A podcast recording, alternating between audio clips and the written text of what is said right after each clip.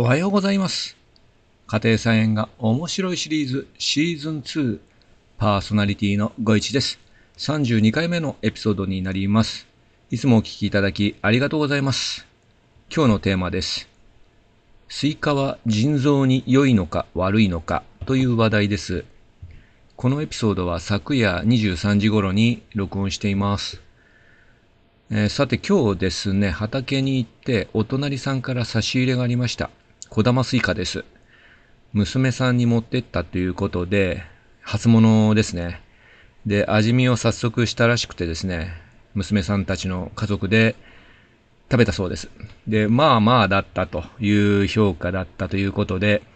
まあ、他のもね、味見してみようということで、えー僕のあの畑にね、持ってきてくれました。僕の畑ではあのスイカ作ってなくて、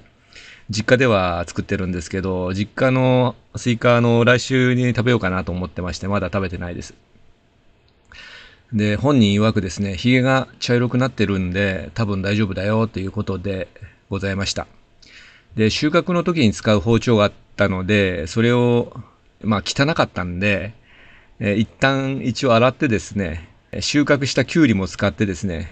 キュウリをカットして、その断面でですね、こすって、えー包丁をね、まあ綺麗にしたということで、えーよし、じゃあ食べようということでスイカをカットしました。まあ冷えてないんですけども、ちょうどね、暑くてね、汗かいたんで、いいんかなと思って、えー二人で食べました。小玉スイカなんで、二つに割ってですね、まあそれをまた四分の一に、えー切ってですね、ガブガブといただきました。いい具合にね、熟してまして、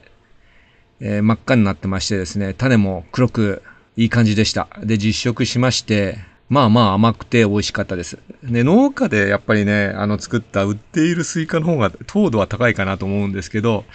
えーいやいや、でも家庭菜園レベルでですね、これだけ甘かったらいいよね、みたいな話をしてました。で、食べながらね、話していたんですけど、スイカは腎臓にいいんだよね、という話が出ましてですね、ちょっと僕あんまり詳しくなくて、なんかいいんだか悪いんだか、ちょっとわかんないよねっていう話で、えーその時はですね、え詳しくスマホで調べることもなくですね、違う話題になったんですけど、ちょっと帰ってきてからですね、気になったんで、ネットで調べてみました。で、スイカの、まあ、効用というかですね、成分なんですけども、90%はほぼほぼ水分なんですが、まあ、食べればわかりますよね。で、栄養も含まれてるということで、まず一つ目はですね、リコピンですね。赤玉スイカに含まれる赤い色素、トマトにもたくさんね、含まれていますよね。で、リコピンは強力な抗酸化作用を持ち、悪玉、これ LDL とローマ字で書くんですけど、LDL のコレステロールの酸化を防ぐことから、血流を改善する効果だったり、生活習慣病を予防する効果が期待されているということで、リコピンちゃんが入ってますね。はい。で、次が2番目、カリウム。体の中のいらない塩分を尿の外へ出す働きを持ってます。3番、シトルリン。アミノ酸の一つに挙げられます。体内の老廃物や有害物質を体外に出してくれる利尿作用があります。でスイカの他にもメロンとか、冬瓜、キュウリ、ニガウリ、ヘチマなどなど、ウリ科の植物に比較的多く含まれています。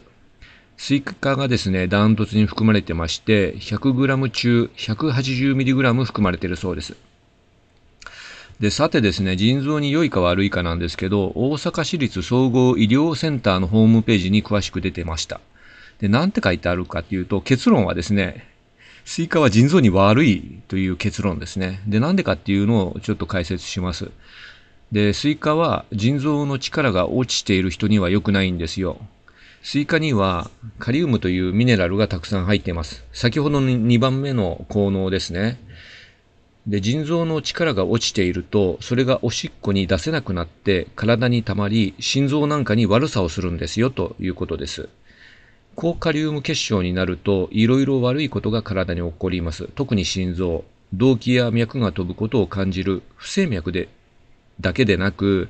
心停止を起こして死に至るような恐ろしいケースもあり、とても注意が必要ですということです。ということで、腎臓になんか疾患がある方はですね、スイカは要注意だそうです。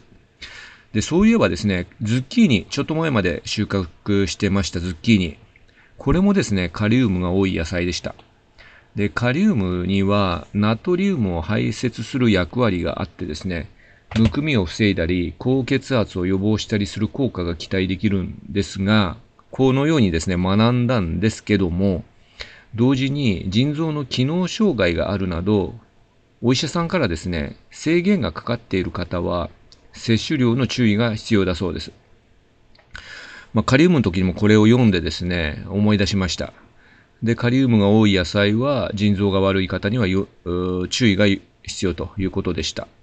ということでですね、あの、スイカはですね、腎臓に良いというなんか迷信が昔からあったんですけども、ネットで調べる限りですね、他のサイトもですね、腎臓に悪いということばっかりしか書いてないので、多分、腎臓に良くないのかなと思いますので、腎臓が悪い方はですね、あんまりスイカを食べない方がいいのかもしれないということで、あの、食べるときには、お医者さんに相談しながら食べた方が良さそうですね。はい。というわけで今日はこの辺にしておきたいと思います。最後までお聴きいただきありがとうございました。今回はスイカは腎臓に良いのか悪いのかというテーマでした。あなたにとって素敵な一日となりますように、ごいちがお届けしました。それでは、さようなら。バイバイ。